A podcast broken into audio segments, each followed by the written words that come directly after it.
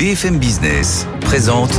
Tous les jours, j'entends quoi? De nouvelles solutions, de nouvelles entreprises, de nouvelles levées de fonds. Mais c'est extraordinaire. J'ai dit qu'il y a un vrai souci, il faut créer de l'emploi. Je suis assez d'accord avec euh, ce qui a été dit. Il suffit d'écouter BFM Business. Voilà, magnifique.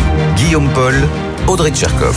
Good evening business. Allez, 19h01, euh, ils ont été très bavards, c'est leur faute. Voilà, nos experts, bienvenue si vous nous rejoignez, deuxième heure de Good Evening Business. Rebonsoir Audrey. Rebonsoir Guillaume et rebonsoir à tous. Énormément de choses dans le secteur auto ce soir. Renault qui cherche péniblement 2 milliards d'euros pour ne pas mollir hein, sur les lancements de véhicules électriques. Et puis Stellantis, ça va bien. En revanche, la Très bien même, ACC, oui, oui, qui lève 4 milliards, plus de 4 milliards d'euros pour continuer à construire des gigafactories euh, en Europe. Deux salles, deux ambiances. On va voir ça dans un instant, puis on en reparle avec nos experts qui arrivent dans un quart d'heure, bien sûr. hein.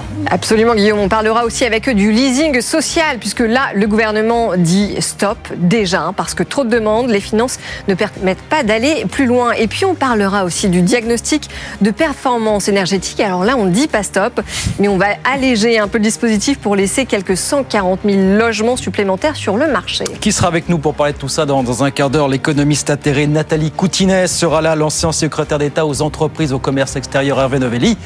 Et puis l'entrepreneur Leonidas Kalogeropoulos. Voilà le programme non exhaustif. Ça nous sûr. promet un débat animé. Quoi qu'on puisse dire. On est là jusqu'à 20h, évidemment, sur BF. À tout de suite. Votre programme avec aucoffre.com. Achat, stockage et revente d'or physique gardé en coffre sécurisé. Aucoffre.com. Good evening business, le journal.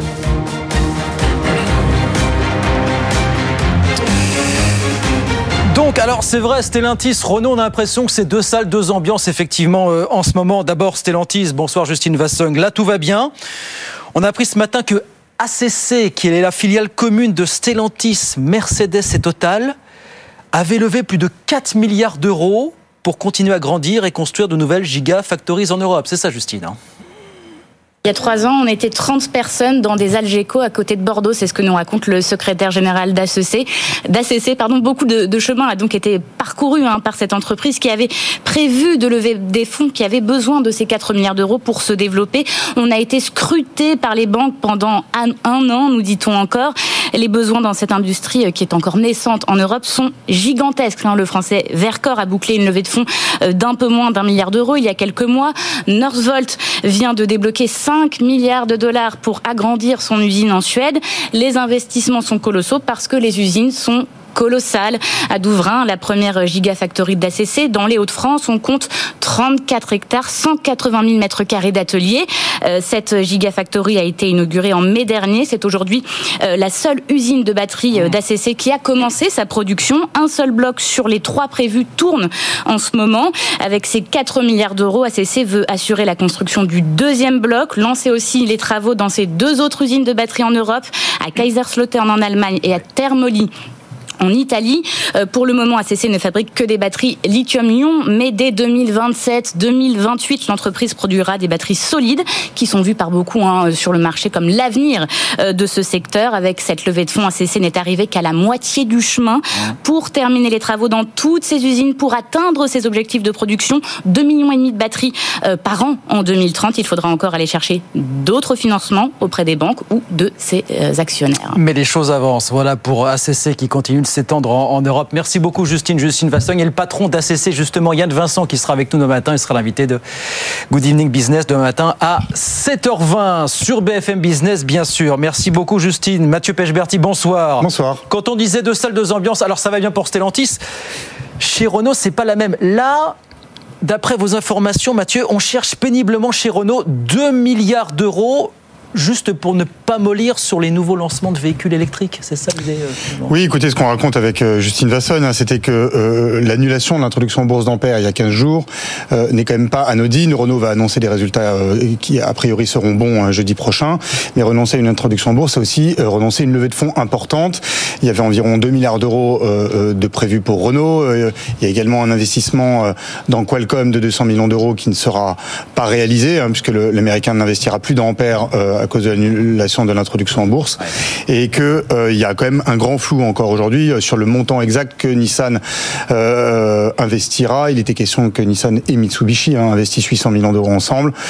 Ils investiront de l'argent. Combien le groupe ne l'a pas encore confirmé. Et tout cet argent est destiné effectivement à financer les investissements dans les futurs véhicules électriques après 2025. Le problème, c'est que 2025, c'est demain. Et donc, il faut s'y préparer dès aujourd'hui. Et Renault doit envisager dès aujourd'hui euh, ces nouvelles ressources financières. Et les marchés, eux, réclament que Renault cède euh, une grande partie de sa participation dans Nissan. Vous savez, Renault avait mis 28% euh, des parts de Nissan dans, dans une fondation destinée à être liquidée.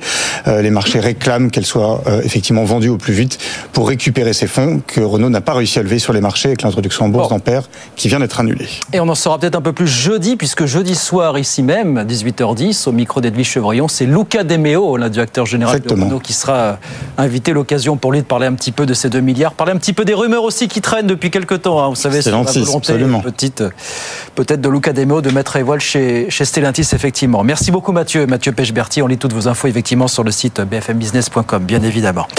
Euh, et puis alors, dans la voiture électrique, vous l'avez donc entendu aujourd'hui, le gouvernement doit déjà lever le pied sur le fameux leasing social, victime de son succès, puisqu'on a finalement validé 50 000 commandes au lieu des 25 000 prévues à l'origine. Sauf qu'il faut s'arrêter là, parce que clairement, l'état des finances euh, ne le permet plus. Thomas Asportas. Une voiture en leasing social, c'est 100 euros par mois pour un automobiliste, mais c'est 13 000 euros pour l'État. Et au total, une facture estimée au départ à 325 millions d'euros pour Bercy, à prendre sur le milliard et demi d'euros alloué cette année par le gouvernement pour la voiture verte, donc en comptant aussi le bonus écologique et la prime à la conversion. Mais là, Bercy se retrouve avec deux fois plus de voitures à financer et donc une facture deux fois plus lourde, 650 millions d'euros, c'est-à-dire 43% du total de l'enveloppe de Bercy pour la voiture verte. Et on n'est que début février. À ce rythme-là, le leasing aurait mangé la majorité de cette enveloppe d'ici à la fin de l'année et il n'y aurait plus d'argent pour le bonus écologique ou la prime à la conversion. Parce que Bercy a été clair sur ce sujet comme sur les autres. Pas question de rajouter un euro supplémentaire. Pas question de faire une rallonge comme l'an dernier où en budget de fin de gestion, l'État avait dû faire un chèque de 400 millions d'euros pour boucler l'enveloppe voiture verte parce que les bonus écologiques déjà avaient eu beaucoup de succès. Cette année, ce sera un milliard et demi d'euros, pas un euro de plus. Et c'est l'illustration très claire qu'on est désormais à l'euro près à Bercy où on a toutes les peines du monde à redresser les comptes publics. Thomas Asportas, dans l'actualité des entreprises, c'est une date à retenir. La justice, on l'a appris aujourd'hui, se prononcera le 26 février prochain, donc dans 15 jours, sur le sort de Casino. C'est ce jour-là que le tribunal de commerce de Paris rendra son jugement sur le plan de sauvegarde accéléré du groupe. C'est seulement s'il le valide que Casino changera d'actionnaire dans la foulée. Et puis Danone. Danone qui inaugurait aujourd'hui euh, son usine transformée dans le Gers. Après 67 ans d'activité, fini les produits laitiers, place aux produits végétaux. Illustration du virage stratégique du groupe. Écoutez euh, Antoine de Saint-Afrique, directeur général de Renault, de Danone, pardon, de Danone, micro Léo Dumas. Danone, comme vous le savez, est aujourd'hui la plus grande société flexitarienne au monde, une société qui est à la fois dans les produits laitiers et dans les produits végétaux. Les deux ont euh, leur qualité, les deux ont leurs amateurs, et les deux, bien sûr, correspondent à deux tendances consommateurs qui sont complémentaires.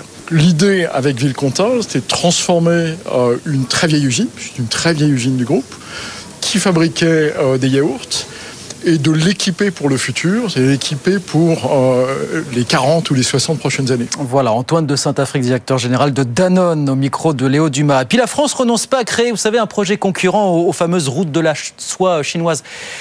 Emmanuel Macron a nommé aujourd'hui l'ancien patron d'Engie, Gérard Mestralet, envoyé spécial pour le projet de couloir logistique entre les deux continents. Projet qui avait été annoncé au G20 du côté de Delhi en septembre dernier en Inde. Jean-Baptiste Huette. Relier l'Inde, le Moyen-Orient et l'Europe, c'est l'objectif de ce corridor économique, un projet adopté en septembre dernier en marge du G20 de New Delhi. Concrètement, il s'agit de créer d'abord un véritable couloir logistique avec des lignes de chemin de fer, des routes maritimes, presque 5000 kilomètres depuis les côtes indiennes en passant par les Émirats arabes unis, l'Arabie saoudite, la Jordanie, Israël, avant d'atteindre l'Europe. Selon la Commission européenne, il s'agit d'accélérer de 40% le trajet des marchandises et de réduire la consommation de au programme également des pipelines pour un futur réseau d'hydrogène, des câbles Internet et des lignes haute tension. Il s'agit aussi de stimuler le commerce et les industries tout le long de ce corridor. Un projet qui se veut bien sûr une riposte directe aux nouvelles routes de la soie chinoise. Soutenu par les États-Unis, ce couloir n'en est encore qu'au stade de projet et son coût est toujours inconnu. Gérard Mestralet, l'ancien patron d'Engie, sera chargé de s'assurer que la France soit un acteur clé de ce projet et que les entreprises entreprises tricolores soient les mieux positionnées dans les premières phases de développement. Voilà, la France et l'Europe qui contre-attaquent aux routes de la soie chinoise. Jean-Baptiste Huette avec nous sur BFM Business. 19h11, on va sur les marchés de nouveau. Je rappelle la clôture à la Bourse de Paris ce soir. On a commencé euh, la semaine sur le CAC 40 dans le vert. On va voir l'indice parisien, voilà, plus 0,55%, 7689 points. Bonsoir Étienne Braque. Bonsoir Guillaume. Et à Wall Street, ça commence comment cette belle semaine? Des records comme à Paris, encore et toujours, avec un indice S&P 500 qui est au-delà des 5000 points, 5046 points, c'est une hausse de 0,4%. Record pour le Dow Jones à 38 909 points, c'est une hausse de 0,6%. Quand l'indice Nasdaq est sur des plus hauts de 2021, au-delà des 16 000 points, avec euh, aujourd'hui un titre qui continue de mener la danse, c'est euh, Nvidia, puisque rendez-vous compte, Nvidia a gagné deux places en séance dans euh, les classements des capitalisations mondiales. C'est devenu la quatrième capitalisation mondiale avec Microsoft, Apple, Saudi Aramco et donc euh, Nvidia. Nvidia qui a gagné 3% en séance et 1800 milliards de capitalisation boursière, un titre qui mmh. gagne 50% depuis le 1er janvier. Hein. Pour rappel, nous sommes seulement le 12 février. Et donc, euh, bien sûr, toute l'intelligence artificielle qui continue de porter Wall Street. À noter, alors c'est bon, c'est pas la bourse, mais quand même, un cap qui a été franchi pour le Bitcoin aujourd'hui, 50 000 dollars. Ce n'était pas arrivé eh ben. euh, depuis plus de deux ans pour le Bitcoin. Donc vous voyez, ça se passe très bien sur les marchés et sur les cryptos, avec donc des records ce soir, une nouvelle fois à Wall Street. Merci beaucoup Étienne. On revient dans un instant, 19h12 avec Audrey Tcherkov et nos experts. Beaucoup de choses ce soir. Le leasing social, on dit stop. Le diagnostic de performance énergétique, on dit pas stop, mais on simplifie un petit peu les choses. Et puis beaucoup de choses, les malheurs de Renault qui cherche 2 milliards. Et puis alors le, le statut d'auto-entrepreneur qui fête ses 15 ans cette année en 2024 lancé par Hervé Novelli. Bah, ça tombe bien qu'il est avec nous ce soir parmi les experts. On va en dire un mot, forcément. Tout ça jusqu'à 20h, évidemment. tout de suite. BFM Business présente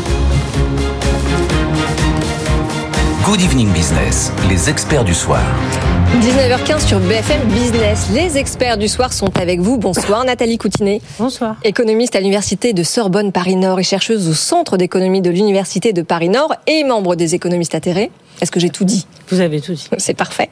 Hervé Novelli, bonsoir, ancien secrétaire d'État au PME et cofondateur de Wiki PME. Bienvenue sur le plateau. Et Léonidas Kalogeropoulos, PDG de Médiation et Arguments et fondateur des Entrepreneurs pour la République. Bonsoir. Euh, d'ailleurs, on ne devrait plus vous présenter puisque, comme on le disait tout à l'heure, vous passez votre vie sur les plateaux de BFM Business. Mais sur vos plateaux, et vous savez que ce sont les seuls euh, qui, euh, que j'affectionne. Alors, ce fameux leasing social pour véhicules électriques, on en parle puisque une fois n'est pas coutume, euh, voilà, ce dispositif gouvernemental est victime de son succès. Ben oui, parce qu'on était parti pour 25 000 bénéficiaires. Fin janvier, on est déjà à 90 000 demandes. Alors on a trouvé un compromis, 50 000 bénéficiaires, mais au prix d'une facture qui va doubler, puisqu'on avait budgété 300 millions d'euros, on va passer à 600 millions d'euros. Alors on arrête parce que l'état des finances ne le permet plus. Est-ce que c'est un renoncement quelque part en matière de transition énergétique? Ah, alors un renoncement ou un succès d'ailleurs? Non, c'est pas. Hervé Novelli. Hervé. Moi, je, je, ne pense pas que ce soit un renoncement. C'est simplement la démonstration que l'État eh bien, n'est pas toujours infaillible. Et, et qu'en plus, lorsqu'on veut doper quelque chose, on ne sait jamais euh, si ça va mal marcher, bien marcher ou très bien marcher. Ouais. Et si vous mettez ça sous contrainte d'un ralentissement de la croissance qui va devoir euh, obliger à trouver des économies de près de 10 milliards dans le budget de l'État, eh bien, euh, la décision est intervenue. Moi, ce qui m'embête, c'est le côté euh, erratique de ces, de ces pratiques. Et, et euh, ça me rappelle une anecdote, je la racontais tout à l'heure, mais le président de ST Electronics, qui était italien, Ouais. à l'époque où j'étais euh, dans l'industrie, il avait dit un jour à un ministre que j'ai bien connu, l'État français a, a, a toujours euh, vocation à jeter l'argent par les fenêtres. Eh bien, moi, je me mets du côté de la fenêtre. Et- C'est pas mal. Et alors, bien sûr, il y a eu une implantation de ST Microelectronics, mais quand même, c'était assez révélateur de notre propension Oui, mais euh, alors juste quand même, si on veut voir le verre un peu euh, à moitié plein, le gouvernement donc avait en effet initialement évoqué un quota de 25 000 voitures pour 2024. L'offre a été donc immédiatement victime de son succès. Est-ce que on ne peut pas voir ça aussi comme un- une réussite emblématique de l'écologie à la française, positif à la fois pour le pouvoir d'achat des Français, pour l'environnement et pour la réindustrialisation, Nathalie? Bah, Moi, je pense que déjà, ça montre que, puisque ces dispositifs sont réservés aux, aux catégories euh, sociales les plus, les plus en difficulté. Et ça montre qu'il y a une volonté Oui. de, de changer de voiture. Et sans doute, ce qui empêche de passer à l'électrique chez beaucoup de ménages, c'est une question de, de budget. Alors, on précise, un dispositif réservé aux personnes dont le revenu fiscal est inférieur à 15 000 euros. Donc c'est c'est bien les Ouais, catégories sociales les, les plus en difficulté et ça montre qu'ils adhèrent finalement à partir du moment où ils pouvaient en avoir les- la, la capacité, les moyens euh, à ces dispositifs. Donc c'est déjà une bonne chose. Et évidemment, euh, l'achat de véhicules électriques ou de changer de voiture, c'est un coût. Et on voit que si on aide les ménages à changer de voiture, ils vont le faire. Alors effectivement, il y a donc une adhésion de la population à ces voitures électriques. C'est plutôt une bonne nouvelle, en tout cas en ville, euh, pour, euh, pour ce qui est de, de, de notre capacité à ne pas être malade et à respirer de l'air plus sain. Est-ce que c'est jeter d'argent par les fenêtres? Euh, Moi, je suis pas certaine. Je pense qu'effectivement, euh, sans que la voiture électrique soit la solution à, à tous les problèmes écologiques, et c'est loin d'être euh, mon idée, c'est quand même une initiative qui remporte un succès. Et de ce point de vue-là, euh, après, il y a aussi la capacité de l'industrie automobile française à Alors, répondre voilà. À, à, à cette, à cette demande, à produire ces voitures. Parce que si c'est voilà. pour les importer de Chine, c'est pas très intelligent. Oui, c'est ça, parce que donc politique sociale, oui, c'est ça, mais politique industrielle aussi, dans la mesure où seuls les véhicules construits en France et en Europe sont éligibles à ce bonus. On met, le, on met le haut là parce qu'effectivement, comme, on- comme le disait Audrey, il y a, il y a effectivement une contrainte de finances publiques, mais aussi parce qu'il n'y a pas l'offre française sur le territoire français en face. Non, il y, a, savoir- il y a un volontarisme quand même qui me semble mal calibré parce que, euh, enfin, je veux bien qu'on soit volontariste, et, et- mais euh, d'abord, euh, on a financé le changement de voiture pour une voiture électrique, mais je pense qu'on aurait financé le changement de voiture, euh, on aurait pris l'argent, on aurait changé de voiture de toute façon. Enfin, il y a un moment donné où, où le, le cadeau est tellement gros que euh, je ne vois pas tellement comment on pouvait s'étonner que euh, ce succès soit, soit au rendez-vous. Mais dans ce cas-là, euh, pourquoi pas euh, financer totalement la rénovation énergétique et tout. Enfin, il y a un moment donné où l'État Bah, parce qu'on, euh, n'a pas d'argent, je trouve oui, voilà. quand même que euh, on continue à donner ce signal que dès qu'il y a un besoin, l'État va pouvoir y pourvoir. Je, je suis pas, je suis pas extrêmement heureux de ce modèle-là. D'ailleurs, il est ruineux pour nos finances publiques et euh, c'est bien Quand pour ça les qu'on l'arrête. entreprises qui demandent de l'argent, euh, en général, euh, les entreprises sont bien contentes de trouver Eh bien, je trouve pour pas ça très très bien qu'elle demande de l'argent. euh, Donc rassurez-vous, vous n'allez pas me trouver euh, du côté de ceux qui euh, tendent la. Non, mais c'est euh, un avis qui s'entend. Non, non, mais je, et je- voilà, il y a, il y a globalement un modèle qu'il faut faire, qu'il faut réussir à développer, mais un modèle, sain- un modèle sain et un modèle dans lequel on soit capable effectivement de produire nos voitures et trouver une économie et un marché. Et la, la- les échéances que donne le, le- le- le pouvoir politique, que ce soit des dates butoirs, que ce soit des chèques, que ce soit cette manière. et D'ailleurs, on va avoir le sujet dans trois minutes euh, sur euh, le euh, comment DPE, ça s'appelle le DPE. oui. Parle Bon, on, on- on met des échéances quelque part sans regarder la réalité de la capacité industrielle à avoir des réponses en face. Et donc, effectivement, euh, pour le DPE, on est bien obligé de faire machine arrière. C'est à peu près le même sujet. On s'est mis des échéances, on les a euh, quelque part gravées dans le marbre juridique. L'État dit je sais tout, euh, la réalité je vais la définir par décret. Non, la réalité. Non, mais d'accord, par d'accord. Mais ce, dit, si, si on n'engage pas les acteurs euh, économiques à s'engager dans cette transition, on se retrouve avec euh, un acteur comme Renault qui, lui, décide de commercialiser courant 2024, donc sa Renault 5, qui est fabriquée dans le nord de la France, et en face, Stellantis, qui martèle à longueur de journée qu'il est impossible de construire une voiture d'entrée de gamme en France. Hervé Oui, c'est vrai, mais euh, je crois que le problème est plus général. On veut engager la transition. Et donc, on va inciter, voire obliger, dans certains cas, à changer nos habitudes. Et ça se traduit comment? Ben, Par une production de normes. Et après, on s'aperçoit que cette production de normes est en train d'étouffer l'ensemble de l'économie et l'ensemble des acteurs.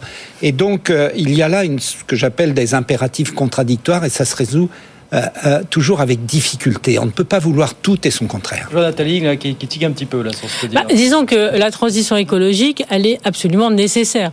Euh, elle est engagée très petitement, avec retard, euh, par, les, par, les, par les acteurs politiques qui doivent être quand même à l'initiative. Et les mécanismes incitatifs, euh, ils sont effectivement de l'ordre du réglementaire et donc de la production de normes. Alors qu'elles soient euh, peut-être euh, exagérées, mal calibrées, euh, je- de prise, mais Vous avez tout à fait raison. il faut que la citation, elle, elle vienne de l'acteur Simplement, public. lorsque vous avez d'un côté des pouvoirs publics qui disent transition énergétique, ça on le comprend, Oui. transition écologique. Et de l'autre côté, impératif de réindustrialisation. En même temps. Mais ça Eh va bien- de pair, Hervé. Ça peut aller de Bah, pair. c'est- oui. censé aller ensemble. compliqué. Eh ben, c'est censé assez être le marché du quand siècle. vous voyez euh, des, des normes qui ont été prises il y a quelques années sur cette nécessité de transition et que dans le même temps une, une usine en, en- en construction, eh bien, euh, ça prend du temps parce qu'il faut respecter beaucoup de choses, des, des, des, des, hum, des- comment dire, Oui, des mais on, voit qu'il y a une bonne dynamique. Aujourd'hui, un véhicule sur, sur 6 est maintenant totalement électrique. Donc la, la dynamique je est en marche. Je ne mets pas ça en, en- en cause. Ce que je mets en, en relief, c'est c'est parfois un État un peu schizophrène. On ne peut pas vouloir réindustrialiser à marche forcée. Du reste, il n'y a que l'État qui s'affranchit des règles en matière de construction pour les gigafactories. Lorsque vous êtes un petit industriel ou un moyen industriel qui a un projet qui ne plaît pas à, l'in- à, à- à la DREAL, la fameuse euh, direction euh, euh, de l'environnement, eh bien, ça ne passe pas. Donc, ce que je, je veux dire, c'est qu'il il faut plaider pour réconcilier ces impératifs contradictoires que l'État a mis au cœur de sa politique. Et pardon, il faut aussi que les normes, et pardonnez-moi, les normes ne peuvent pas façonner la réalité. Les normes peuvent effectivement donner un cap pour les réalités euh, industrielles, mais à un moment donné, la décarbonation, c'est un processus industriel, c'est un processus scientifique, c'est un processus technique. Et la technique, l'industrie, ça ne se fait pas par décret. Que l'on incite, que l'on donne un cap, mais il y a un moment donné où s'il faut six mois ou un an de plus pour que l'industrie soit au rendez-vous, eh bien, il, il- faut six c'est- mois. vous hein. savez comme moi que c'est en donnant des échéances qu'on pousse les acteurs à se mettre en place. Alors après qu'une fois, hein, c'est un petit peu comme un étudiant, si on lui dit pas de rendre sa copie un jour, il la rend jamais. Oui, mais je trouve ça très Après, intéressant. euh, Je trouve ça très intéressant, le parallèle. euh, beaucoup. Oui, mais- On donne un petit coup de mou parce que Oui, voilà, bon, il mais il faut. Oui, vous mettez Je des clauses de totalement- Vous mettez Oui. des clauses de revoyure dans tout Ben, ça. bah, Voilà. vous voyez, les clauses de revoyure, c'est ce que l'on fait avec le, le Mais DPG. justement, on va y arriver. Non, mais c'est vrai que pour, pour rebondir sur la schizophrénie dont parle Hervé Novelli ce soir sur le plateau, quand on regarde les chiffres de l'INSEE, euh, ils nous disent que la production manufacturière en France n'a pas augmenté depuis 2015 et que c'est vrai que par rapport à cet aspect schiz- schizophrénique, on soutient nos entreprises avec des subventions publiques, on continue à le faire, et de l'autre côté, on soutient la demande artificiellement euh, aussi parce qu'il n'y a pas d'augmentation de pouvoir d'achat. Donc jusqu'à quand? Il y a une stratégie industrielle qui fait défaut euh, en Europe depuis des années, euh, qu'il y a un processus de désindustrialisation catastrophique, qu'il y a une financiarisation des entreprises qui a euh, conduit à des délocalisations et qu'on va pas rattraper ça avec trois normes. Là-dessus, je suis d'accord avec vous. Mais néanmoins, il faut quand même, bon, là on était sur le sujet écologique, moi je suis convaincu que c'est à l'État d'impulser euh, la dynamique de transition écologique, Bien sûr, quitte mais- à euh, Mais, revoir, mais vous savez, ça ne- ça n'affaiblit pas l'État. crédibilité de l'action publique. Ça n'affaiblit pas l'État et la crédibilité de l'action publique de dialoguer avec les industriels et de co-construire des normes qui soient adaptées à la En réalité. général, c'est fait. Les industriels sont écoutés. Ben, écoutez, non, je trouve pas que ça soit le cas. Et le nombre d'industriels que l'on entend, mais peut-être qu'il suffit d'avoir euh, les cinq plus gros industriels dont on parlait tout à l'heure, qui sont systématiquement là et toujours là. Mais les acteurs Non, mais c'est innovants, vrai. les vrai, acteurs vrai. innovants, je suis désolé. C'est une ils sont économie à deux vitesses, de la même manière qu'on écoute en, en effet les, les gros acteurs industriels, les PME doute. et les ETI. Oui, sans doute. beaucoup il faut moins. plus écouter euh, tous les acteurs. Il faut qu'on accélère un petit peu. Je voudrais avoir votre regard sur ce qui se passe et du côté de chez Renault et du côté de chez, chez Stellantis. Alors Renault, c'était les infos de Mathieu Pechberti aujourd'hui, qui cherche 2 milliards suite à l'annulation de l'entrée en bourse d'Ampère, qui se demande si on va pas les gratter du côté de ce qui reste dans la participation euh, chez Nissan. Voilà, les temps sont durs. Et puis Stellantis, vous savez, qui appartient à une filiale, un groupe qui s'appelle euh, ACC, qui vient de lever 4 milliards de dettes pour continuer à développer de nouvelles gigafactories en, en Europe.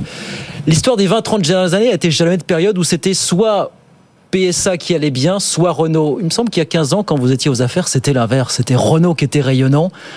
Et PSA Peugeot Citroën, ce qui était alors PSA Peugeot Citroën, qui était aux abois. euh, Mais ça, c'est l'économie. Euh, Et ça s'appelle la concurrence, hein. Ça s'appelle ça s'appelle le marché. Et donc, euh, si vous êtes moins innovant, moins performant, eh ben, vous prenez du retard. Et, et c'est tout le, le, euh, la- le défi qui est posé à Renault aujourd'hui. Euh, et puis, il faut aussi était ne pionnier pas sur penser que l'électrique, Re- qui était Renault va pionnier sur annoncer des bons résultats Oui, absolument. semble-t-il. Ouais. En tout cas, il l'annonce. Donc, je pense que ce sera vrai. Et, et donc, il ne faut pas enterrer Renault euh, euh, parce que une introduction en bourse est mal passée. Il y a d'autres facteurs que que, que cet, euh, cet échec. Donc, euh, Vous n'êtes pas d'accord bah, pour considérer que Renault puisse Renault, se- vous n'êtes pas d'accord pour considérer que Renault est un acteur de seconde zone du marché automobile Non. mondial aujourd'hui Mm. Oh, attendez. Non, pardonnez-moi.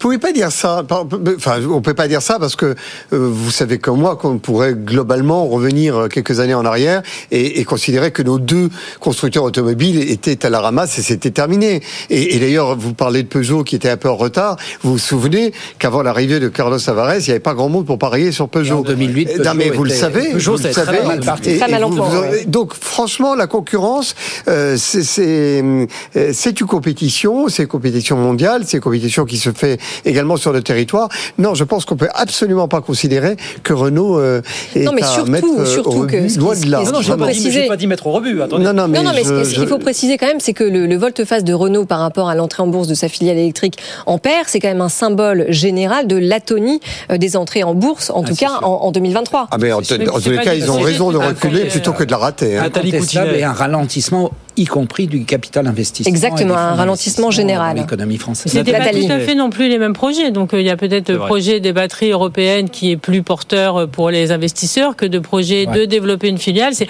effectivement on est sur le même champ, mais c'est pas le même projet. Et donc euh, voilà, c'est sans doute aussi la différence vrai. de projet vrai qui. Il y a de l'appétence pour les batteries. Voilà. Oui, et puis, et puis aussi, non, mais un, un, sujet de valorisation un peu différent parce que Renault visait une valorisation entre 8 et 10 milliards d'euros, tandis que les analystes partaient sur un montant inférieur à 5 milliards. Non, mais ils ont eu raison de la suspendre plutôt que de la rater. Oui. Ah oui. Et de ce point de vue-là, je mais... pense que c'est une décision très avisée et je fais tout à fait confiance oui. en Renault pour mais... être capable de remonter la pente. Mais alors, pardon, justement, je vous pose la question comment est-ce que Renault aujourd'hui remonte la pente? Est-ce que vous dites la, la seule sortie de, de inéluctable, c'est un adossement de Renault à un acteur européen? On peut avoir des alliances sans avoir un adossement pourquoi pas C'est vrai que les acteurs sont plutôt plus gros. C'est plutôt un acteur ouais. petit par rapport au, au, au, rapprochement qui a eu lieu ces dernières années dans le secteur est automobile. Est-ce qu'on va se retrouver avec un Renault adossé, je sais pas, moi, Daimler, aussi, un Daimler ou un acteur La vie économique, elle, elle, permet à des petits acteurs ou des acteurs moins importants, s'ils ont un très fort taux de rentabilité, de, de très bien se développer. Et oui, pardon, mais, non, mais euh, voilà, parce qu'encore une fois, les, les résultats de Renault sont très bons. Ils sont enfin, très bons. Voilà, très voilà, bons. les résultats sont très bons. Ils ont euh, tout à fait pris de l'avance sur l'électrique et je pense que la course n'est pas terminée. Et puis, je sais pas, il y a Ils un ont été acteur pionniers qui a... avant d'être avant d'être largement distancés. D'accord, mais vous vous souvenez Souvenez-vous que... de ça, Carlos Ghosn qui avait quand même impulsé quelque chose. Alors après, Très bien. Maintenant, il y a 15 ans, euh, il y a un acteur oui. qui est aujourd'hui majeur sur l'économie, qui n'était pas là, c'était. Oui. Et vous voyez que l'économie nous réserve des surprises. Je suis certain que Renault sera capable de nous en réserver encore demain. Et puis, parce qu'on parle de Carlos Nugos, mais on peut aussi parler de Lucas Demeo qui a fait des merveilles depuis qu'il a repris l'entreprise. Non, non, mais je... c'est les entrepreneurs, de vrais entrepreneurs qui sont à la tête de ces entreprises. On a la chance de les avoir des deux côtés d'ailleurs. Et on leur fait confiance. Lucas Demeo qui sera invité d'Élise Chevrillon ici même 18h10 Ouais. euh, jeudi prochain. Beaucoup de questions à lui poser sur le projet Renault. Et puis, euh, vous avez vu ces rumeurs qui lui prêtent l'intention éventuellement de euh, voguer jusqu'à chez Stellantis d'ici deux ans. Voilà. Un Stellantis qui sera peut-être un peu plus italien. On verra ça à 19h30 sur BFM Business. Votre programme avec aucoffre.com. Achat, stockage et revente d'or physique gardé en coffre sécurisé. Aucoffre.com. BFM Business, l'info éco. 19h30 sur BFM Business, je vous redonne les grands titres de l'actualité. Le gouvernement vient donc d'en parler, qui doit déjà lever le pied sur le fameux euh, leasing social, victime de son succès, puisqu'on a finalement validé 50 000 commandes au lieu des 25 000 prévues à l'origine. Ce qui va doubler la facture de ce poste pour lesquels quelques 300 millions d'euros avaient été budgétés pour cette année. Dans le secteur auto toujours, belle opération donc pour ACC, filiale commune de Stellantis, Mercedes et Total dans les batteries. Elle a levé plus de 4 milliards d'euros auprès d'un pool de grandes banques européennes, notamment pour continuer à grandir et construire de nouvelles gigafactories en Europe. Chez Renault, toute autre ambiance. D'après les infos de Mathieu Pechberti, après l'annulation de l'entrée en bourse d'Ampère, Renault cherche désormais 2 milliards d'euros qu'il pourrait aller trouver éventuellement en se délestant de tout ou partie de ce qu'il reste de sa présence au capital de Nissan. Toutes nos infos à lire sur le site bfmbusiness.com. Et puis c'est une date à retenir.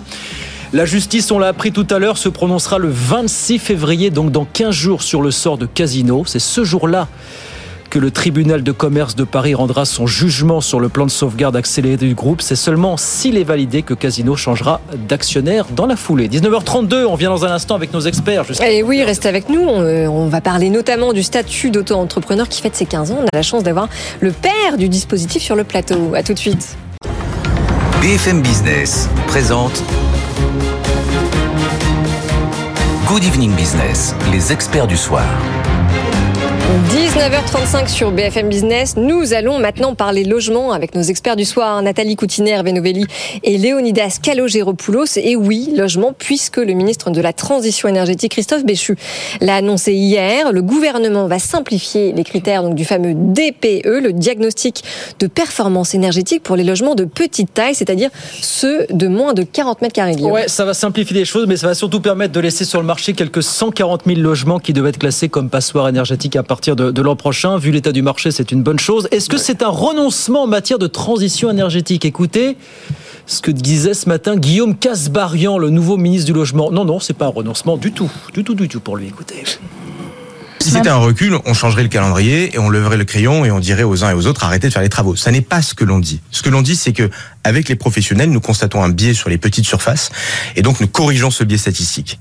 Ce que nous disons aussi, c'est qu'il peut y avoir des cas particuliers dans les copropriétés ou avec les locataires ou qui ne peuvent pas sortir de leur euh, logement pour les travaux, où nous allons éviter du contentieux, simplifier la tâche des propriétaires de bonne foi qui voudraient réaliser les travaux mais ne peuvent pas dans l'immédiat le faire. C'est redonner un peu de flexibilité et apporter des solutions concrètes en réalité pour éviter de mettre quiconque en difficulté au 1er janvier de l'année prochaine.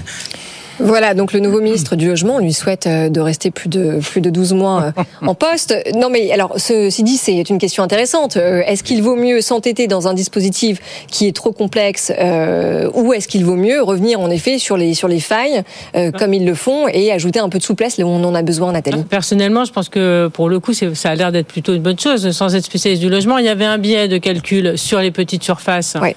Euh, il y a aussi des erreurs de calcul parce que visiblement, c'est pas si simple de dispositif à d'évaluer euh, cette euh, cette euh, capacité énergétique. Il y a une enquête de 160 millions de consommateurs qui montre que ils ont pris une même maison, ils l'ont fait évaluer et par cinq experts, et il y avait cinq résultats différents qu'elle est de B à E. Donc les critères d'évaluation Ah n'ont ouais. pas l'air d'être si faciles que ça à mettre en place. Donc on corrige un dispositif qui était peut-être un peu mal calibré. Bon, moi je trouve que c'est plutôt intelligent.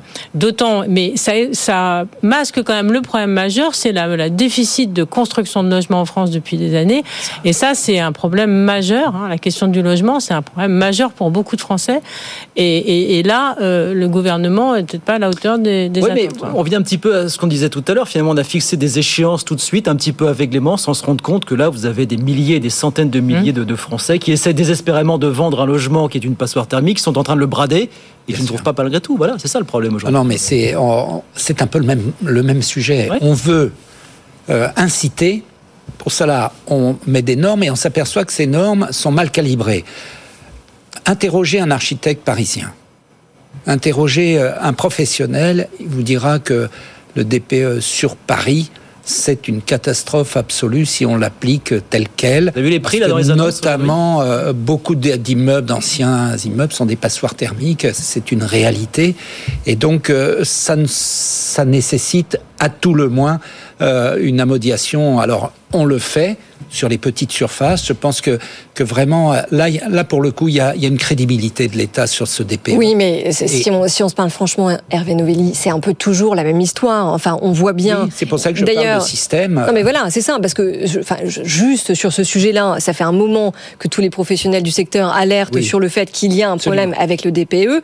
Personne n'a été entendu. Euh, on a perdu un temps infini. Donc, en effet, on met en place des mesures correctrices, mais euh, toujours trop tard. Et attendons le, Oui, mais on peut le pas dire que 1er les mesures janvier de l'année prochaine. sont pas bonnes.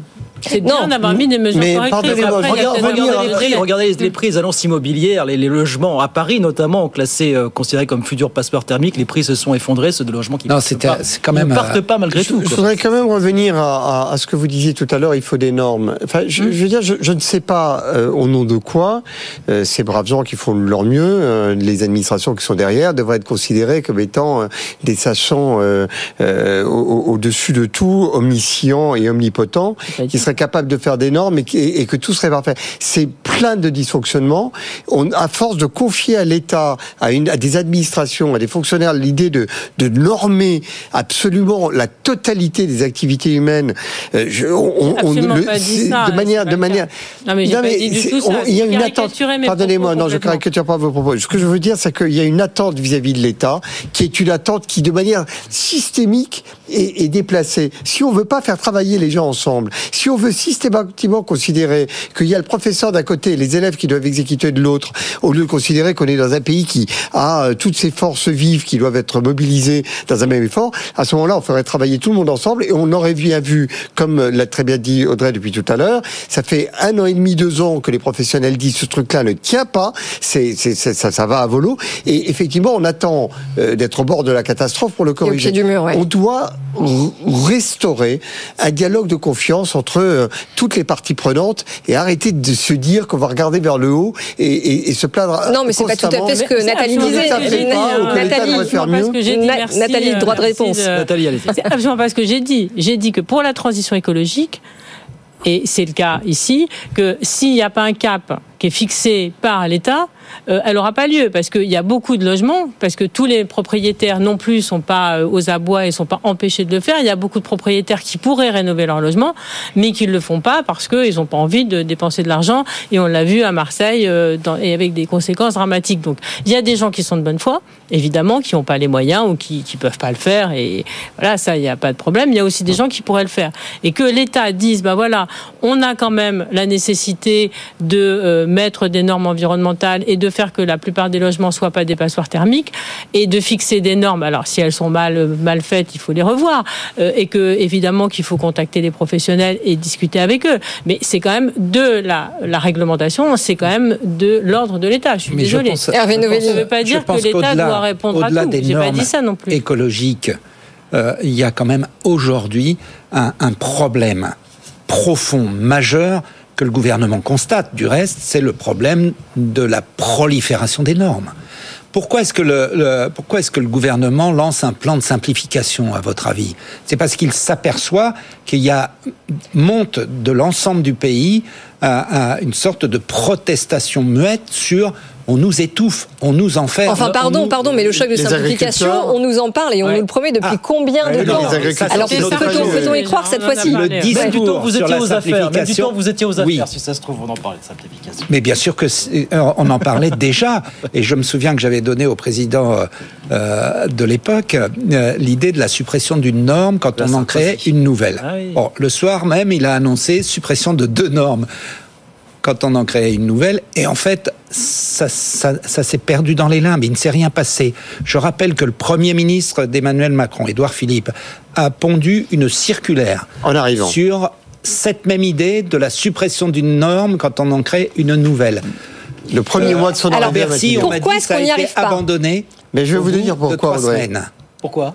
Parce que un fonctionnaire, comme disait un de mes amis, c'est fait pour fonctionner. Quand vous avez beaucoup de fonctionnaires, Nathalie, quand, non mais, non mais c'est naturel et, et je ne, ce n'est pas une critique. Non, mais pardon. C'est le fait que vous donnez la réponse. le fonctionnaire qui travaille le, trop. le fonctionnaire, eh bien, il est partie prenante d'un système qui produit des normes. Pardon, je, je- Donc une machine trop de lourde à bouger. réglementation, En matière et et aujourd'hui, eh bien, euh, il y a euh, une société française qui étouffe Et pardon, parce oui. que euh, ces Ça, normes. je- Alors- veux alors, une autre réponse de la part de m'acharner- je veux Léonidas. pas sur les chances que l'on a eues avec Nathalie, mais lorsque l'on confie au législateur le soin de traiter tous les problèmes de la société, le législateur, il fait quoi? Il fait des lois.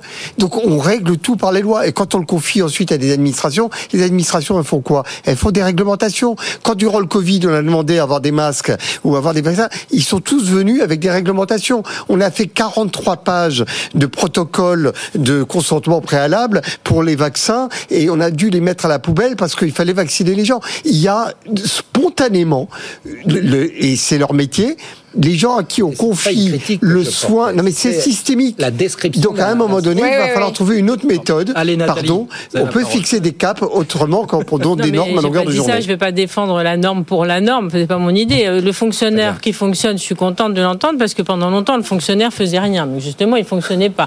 Donc ça a déjà un petit peu. Qu'il y a des fonctionnaires Voilà, qui dysfonctionnent. qui- qu'il Il y a fonctionne, plus- c'est plutôt une bonne déjà nouvelle, un ouais. fonctionnaire qui fonctionne. Soyons, on a déjà, on est monté euh, dans le dans la dans la l'échelle. Bon, ce dis- Non mais Ça a dit un grand- alors attendez, problème, non, non, non, mais mais- attendez, attendez, c'est parce que si on si on si on réagit donc sur sur ce fameux choc de simplification qui est Mm. promis en effet par le gouvernement dans le cadre du sujet de, qui est traité maintenant donc le, le DPE, il y a une autre nouveauté, une autre annonce qui a été faite par le gouvernement, c'est la simplification d'accès aux dispositifs d'aide à la rénovation énergétique.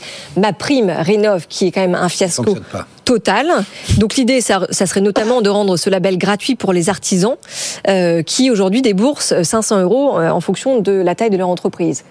Donc c'est plutôt pas mal, enfin ça va dans le bon sens. Oui, tout à fait. C'est une bonne idée que de simplifier. Euh, et, et, ça l'était déjà lorsque j'étais euh, au gouvernement. Donc euh, euh, il faut, c'est un combat constant et, et c'est un combat que Mais toutes les un... sociétés développées doivent affronter. Le c'est un sujet systémique. C'est Hervé Novelli en atteste, et d'ailleurs on l'abordera un peu sur l'auto-entrepreneur, qui a été finalement le, le, le, fait de faire tomber toutes les contraintes qu'il pouvait y avoir pour entreprendre. Mais le, le fait est que que c'est un vrai sujet systémique parce qu'il y a une attente de la nation vis-à-vis de l'État qui lui dit dès qu'on a un besoin, on attend que l'État intervienne et il intervient comment En faisant des normes. Ceux qui font le plus de, de, lois sur loi, c'est quand même les députés qui passent leur temps à construire des lois. Mais oui, c'est des, des, législateurs. Des oui, c'est des législateurs. Le législateur, ça légifère. Non, non, mais je vous ai, j'ai dit, les législateurs, ça légifère, ça fait des lois. C'était par vous, définition, donc, ça fait des lois. C'était vous, donc, une norme de plus, on supprime une norme. C'était vous, Hervé Novelli? Eh oui. Oh déjà. Alors c'était vous, mais ça n'a pas marché. Ça n'a pas marché, ça que je suis toujours là. et que je reprends l'idée. Et alors vous êtes là aussi aujourd'hui, Hervé, parce qu'on a un anniversaire, donc hein, cette année 2024, en fait les 15 ans Ouais, du statut d'auto-entrepreneur inscrit dans la loi de modernisation de l'économie en 2008, entré en vigueur le 1er janvier 2009. Compte combien d'auto-entrepreneurs aujourd'hui en France Aujourd'hui, vous avez euh, plus de 2 millions et demi de- d'auto-entrepreneurs, maintenant appelés micro-entreprises, qui en, en soi n'est pas du reste un, un bon changement sémantique, parce que auto-entrepreneur, c'est l'idée d'entreprendre par soi-même. La micro-entreprise, c'est une toute petite entreprise. euh, Oui, c'est pas. C'était pas terrible. Mais euh, euh, il y a 2 millions et demi. Alors, ils sont pas tous économiquement actifs, mais ces 2 millions et demi ont un jour euh, voulu développer un projet ou, ou- ou avoir un complément de revenus, et c'est c'est cela. Il y a 1 300 000 auto-entrepreneurs économiquement actifs, et l'année dernière, il y a eu près de 25 milliards d'euros de chiffre d'affaires. Malgré, malgré le poids fiscal euh, qui continue de, de peser sur les si auto-entrepreneurs. hein. Bien sûr. Et si euh, on, on- on calcule les charges, c'est-à-dire les recettes pour la sécurité sociale de ces 25 milliards de revenus, on aboutit à plus de 5 milliards. Donc on a là euh, des rentrées dans les caisses de la sécurité sociale et je sais d'expérience que beaucoup d'au- d'auto-entrepreneurs euh, ne sont pas euh, malades ni, ni ne, ne, ne sont des charges trop importantes pour la sécurité sociale parce que c'est pas leur euh, c'est pas leur habitude. Donc euh, non, c'est un, un grand succès. J'en suis très quand- heureux. quand ça démarre en 2009, est-ce que vous imaginez que ça va prendre cette ampleur Pas du tout. Pas du tout, parce que mon idée première, c'était la simplification. On y revient. Voilà. J'étais, je voulais simplifier euh, la création d'entreprises. Et j'ai créé des groupes de travail, et, ces trois groupes de travail, ils ont tous conclu à l'idée de simplifier la création d'entreprises. On a pris un, expert, on a fait un rapport, et ce rapport, on l'a puissamment amendé pour en faire ce statut qui figure donc au titre premier de la loi de modernisation de l'économie, à l'article premier. C'était tout un symbole. Donc, euh, euh, ce que j'avais pas vu, c'était un, la révolution numérique qui a Qui a accéléré, démultiplié évidemment. oui. la potentialité avec la naissance des applications. Rappelez-vous, il n'y avait pas d'application. En 2009, on était euh, euh, au tout début. Et deuxième chose que j'avais minorée, c'était le puissant désir d'entreprendre d'une partie des Français qui voulaient créer leur activité et le faire sans risque, puisque c'était ça la promesse, euh, était, a été un, un puissant euh, déclencheur. Et l'aspiration des jeunes des- euh, des- à, à- à avoir une, euh, une activité qui soit plus autonome, plus libérée, plus, plus euh, avec moins de, de- de- d'horaires, Plus flexible. ça, plus flexible, a été euh, euh, ça aussi je l'avais. Donc on peut légiférer pour simplifier. On peut légiférer pour simplifier. Et ce que je trouve extraordinaire dans, dans ce processus, c'est à quel point ça a démocratisé cette liberté fondamentale qui est la liberté d'entreprendre.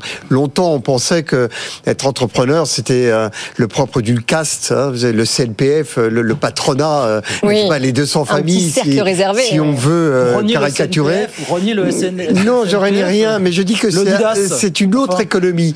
Et je veux dire, quelque part, euh, ça, a- ça a quelque part cassé l'idée que lorsque l'on est dans l'économie, on est dans le monde de la rente. Non, quand on est dans Ça a l'économie... cassé l'idée de l'entre-soi. C'est l'entre, voilà, on a cassé l'entre-soi. Je pense que véritablement, Hervé Novelli a, a, a remis dans la République cette, cette liberté fondamentale qui est la liberté d'entreprendre.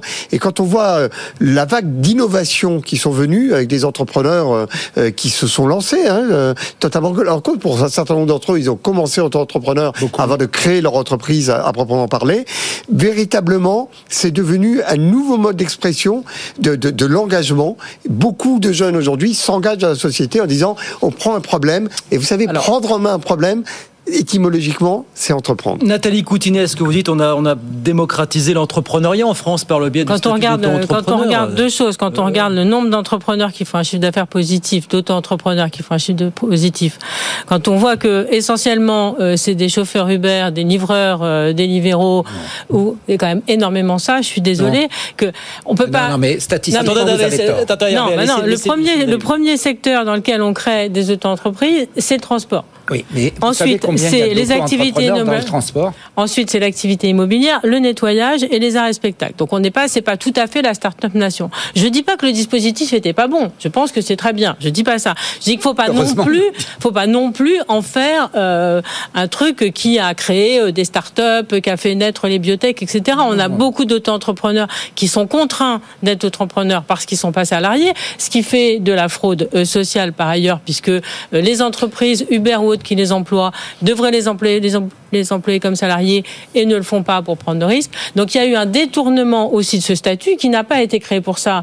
Et ça, il n'y a pas de problème là-dessus. Mais il est aussi détourné par des entreprises qui ne veulent pas euh, embaucher euh, des salariés Mais et qui préfèrent que. Ah non, mais c'est vrai que, que- que cette perversion du dispositif, elle existe et elle a été mise en place effets de bord. par certaines entreprises. Voilà. On peut regarder un sujet à travers ses effets de bord. mais, euh, Réponse.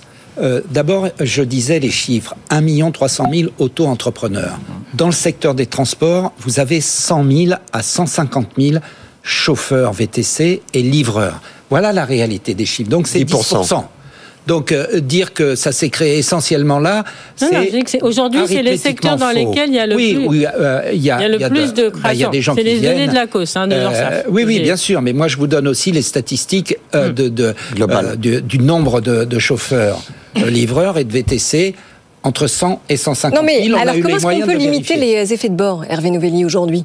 Bah, Il y, a, il y a beaucoup de moyens de lever. De, par exemple, quand euh, on a été confronté au fait que euh, des auto-entrepreneurs, il y avait une tentation de, de, chez certaines entreprises de licencier le salarié et puis de le faire Et de le revenir. faire revenir on, a, on a posé dans la loi l'interdiction de retour dans l'entreprise euh, euh, pendant une certaine durée, deux ans. Donc, euh, on a posé des garde-fous. Je vous rappelle un truc qui est, qui est très important. Les plus grands opposants au statut d'auto-entrepreneur, dès le départ, ce sont les artisans du bâtiment. Les organisations professionnelles d'artisans du bâtiment qui voyaient une concurrence déloyale. Dix ans après, euh, pratiquement tous les retraités de l'artisanat du, bâtiment ont opté pour le statut d'auto-entrepreneur Ah parce oui. qu'ils complètent leur retraite qui est modeste, maudit. Et ça, c'est une injustice euh, de la société française. Donc, ils, la- ils la complètent. Et tous les adhérents des chambres des métiers, vous savez que aujourd'hui, la majorité des, des nouveaux adhérents des chambres des métiers sont des auto-entrepreneurs. Donc, euh, euh, vous, entendez de moins en moins la critique venue de, de- de l'artisanat et de l'artisanat du bâtiment. Ah bah et surtout en pleine crise du bâtiment, d'ailleurs. Voilà. Et puis, il y a un, un autre sujet qu'il faut avoir en tête. C'est ce qu'on appelle la fuite. La fuite du travail, C'est- ça fait l'objet de beaucoup de colloques. Euh, Il y a une évolution qui se produit. Donc parler aujourd'hui d'une concurrence déloyale entre salariés et auto-entrepreneurs euh, a, a de moins en moins de sens parce que, eh ben, il y a de plus en plus de besoins qui ne sont pas fournis. ne sont pas fournis. dans non, mais je- de- le, le fait est qu'il y a encore énormément de choses à faire avec ces auto-entrepreneurs. Lorsque l'on voit euh, les 300 à 400 000 emplois qui sont pas pourvus en CDI, peut-être qu'il y a des métiers sous tension pour lesquels ces emplois pourraient être euh, fournis avec euh, une évolution euh, de, de, de la réglementation sur les entrepreneurs. Prenez les seniors également. Moi, J'ai découvert sur Entrepreneurs pour la République une plateforme qui s'appelle euh, euh, StaffMe, qui euh, plaide pour euh, un modèle qui existe en Belgique, euh, qui est une flexi, euh, le flexi job, où euh, lorsque l'on est retraité, lorsqu'on est étudiant, lorsque l'on a une activité par ailleurs, Alors ça, ça plaît pas à Nathalie Eh ben, moi, ça Coutinier. plaît énormément. Quand vous avez dit flexi, Oui, eh bien, ça permet Effectivement. Non, pardonnez-moi, juste, je vais au bout de la démonstration. ça. permet effectivement de, ne, de sécuriser euh, le fait que lorsque l'on a recours à ces personnes qui prennent un, un cinquième de leur temps pour une activité complémentaire, eh bien, cette, euh, ce- cette collaboration ne sera pas requalifiée en salariat. Il y a énormément, quand vous voyez la quantité d'emplois non pourvus dans notre société et notamment sur les seniors, il y a peut-être là de nouvelles choses à découvrir. Et je le dis d'autant plus pour la découverte que personne, Hervé Novelli a fait passer cette loi de manière furtive, cet terme qu'il utilise souvent. Personne n'avait imaginé ce que ça allait donner. Eh bien, soyons un peu plus innovants que juste demander des baisses des charges tout le temps. Il y a probablement là des choses intéressantes pour les seniors. Bien, voilà pour les stat- le statut d'auto-entrepreneur qui fête ses 15 ans. On en parle. Il y a effectivement beaucoup de choses autour de, ce, de cet anniversaire. On sera encore, on en reparle dans 5 ans, 10 ans. C'est la vraie Bon, même révolution 15. qu'a fait Hervé Voilà, on fait un point tous les 15 ans. Je leur ai dit juste une chose. Qu'est-ce qu'on retient du quinquennat de Nicolas Sarkozy en matière économique, si ce n'est cette extraordinaire réussite dont on a encore les effets bah, aujourd'hui c'est dommage à la passe. plus, quand même. voilà. Allez, il nous reste 3 minutes pour euh, bah, l'extra time comme tous les soirs sur BFM Business. Bien sûr, vos humeurs du soir, coup de gueule, coup de cœur sur 30 secondes. Voilà, machine. avec une alarme qui se met en place au bout de 30 secondes. On vous aura prévenu. Les femmes d'abord. Nathalie Coutinet. Nathalie, vous avez 30 secondes. Ben, moi, je voulais qu'on parle des- des accidents du travail et des morts au travail, parce qu'il y a deux morts au travail par jour en France. C'est un sujet dont on parle peu. Euh, et voilà, je pense que c'est un, un sujet extrêmement important. Et euh, là, on peut se féliciter de plein de choses, mais là, on peut se, se plaindre de cette situation et de, de très peu de papier dans la presse sur- là-dessus.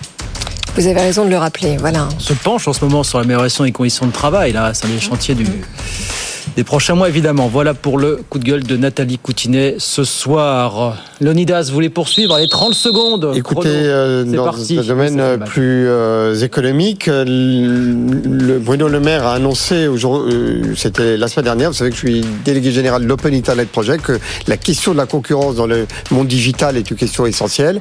Et sur la question de l'intelligence artificielle, il a fixé un cap mais sans norme pour le moment, qui est de créer un grand marché européen de la donnée pour que la donnée ait une valeur. Sinon, elle est pillée par euh, toutes euh, ces machines qui vont chercher et puiser partout pour faire de la valeur et, et sur le dos de ceux qui ont créé les données. Et donc, je trouve cette idée absolument lumineuse. Eh bien, ça, c'est dit. européen de la donnée. Hervé Novelli, coup de cœur ou coup de gueule? 30 secondes, Hervé. Coup de cœur, et, et c'est paradoxal parce que euh, les prévisions de, de croissance de la loi de finances, c'était 1,4% et on va être à 0,9%. Donc il faut trouver 10 milliards. Et ben moi je trouve que c'est une gigantesque opportunité, non pas pour pratiquer ce qu'on fait toujours, la hache, c'est-à-dire couper dans les budgets, mais plutôt réfléchir à- au contour de l'État et trouver des économies avec une meilleure euh, répartition des missions de l'État. Euh, ce serait, oui, mais ce serait au moins innovant. Les économies, en effet, il faudrait dédier un débat entier à ce sujet. Depuis ce matin, on dit il n'y a plus de sous, mais il y avait déjà plus de sous il y a 15 ans, Hervé, si on va parler. Exactement, donc on pourrait trouver autre chose. Merci beaucoup à tous les trois d'être venus ce soir. Nathalie Coutinet, économiste à l'Université de Sorbonne Paris-Nord, chercheuse au Centre d'économie de l'Université de Paris-Nord, économiste atterré. Hervé Novelli, ancien secrétaire d'État et cofondateur de WikiPME. Léonidas Kalogiropoulos, PDG de Médiation et Arguments et fondateur des Entrepreneurs pour la République. Merci beaucoup à tous les Merci. trois. À très Merci. vite. Avec grand plaisir sur BFM Business. 19h57, c'est fini. pour ce C'est terminé, mais si vous en voulez encore, le débat est à retrouver. Ça s'affiche sur vos écrans avec le QR code. Sinon, c'est bfmbusiness.fr, évidemment. Et puis, bien sûr, on se retrouve demain, comme tous les soirs. Demain, 18h pour Nouvelles Aventures. Tech Co, François Sorel. Dans un instant, très bonne soirée sur BFM. Bonne soirée.